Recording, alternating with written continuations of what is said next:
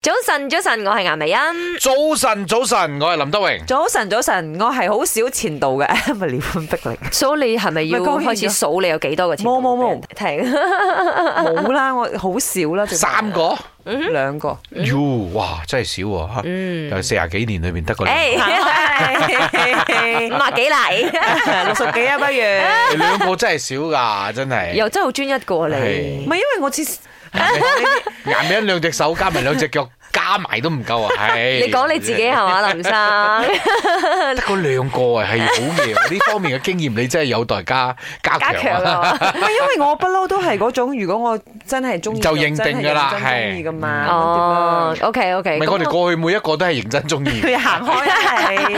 我哋而家講緊前度，點解呢？嗱，因為就 inspire by 呢個 Da S 同埋汪小菲嘅娛樂新聞啊，就嚇講到話，咦，佢哋離咗婚之後呢，都仲係有好多啲唔好嘅新聞。其實你睇翻尹呢孔啦，誒，同埋佢嘅前妻都係一樣，誒互相數落即係大咯爆料啦，可以係咁啊講係啦啊。係，誒、呃咁其實喺現實生活中咧都唔少嘅，因為如果嗰個人真係做啲好過分嘅嘢，誒、呃你又頂唔順嘅話咧，你唔多唔少都會同身邊嘅人呻嗯噶嘛。咁你同身邊人嘅呻嚟講咧，咁可能嗰個人又會再同其他人 share，啊跟住再加鹽加醋變咗另一個故 事啦。係係係㗎係啊。係啊，咁我覺得其實又唔無傷大雅嘅。如果你純粹係呻發泄，因為好過你誒、呃即係擺喺個心裏邊。你呢揀個係對象都我好覺得嘅重要嘅，嗯係啊係啊，如果即係啊嗰個人真係好過分啦，啊咁如果話真係一啲好私隱嘅嘢咧，你又冇必要爆晒出嚟嘅。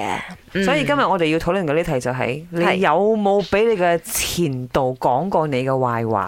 係誒有時候呢個世界好細噶嘛，兜兜轉轉又兜嗯即係翻就呢算係邊咯事。實啦，我都覺得唔應該講啊，嗯係咪？尤其是係男仔，如果講女仔壞先就算話，啦又真真係嗯係好似好唔大方咁樣啊 OK，如啦。果咁樣聽嘅話咧，兩位都冇講過前度壞話嘅。誒，因為我覺得應該係佢講我多啲，點解我多啲壞嘢 嘛？啊佢哋冇乜壞嘢嘅。都 keep 住一個好好嘅關係嘅喎。嗯即係大家都係一個後生嘅經歷嚟嘅啫，係係咪係先係何必要擘晒面變成仇人呢？早安，嗯，我的朋友就是男的，他找到新对象过后，他就跟他的女朋友分手，结果他的前女友就一直在 Facebook 啊，还是朋友圈啊，甚至到他的亲戚、他的妈妈都一直在讲这个男的坏话，然后到这个男结婚了，他们还在就是破坏这个男的名誉啊，一直在讲他。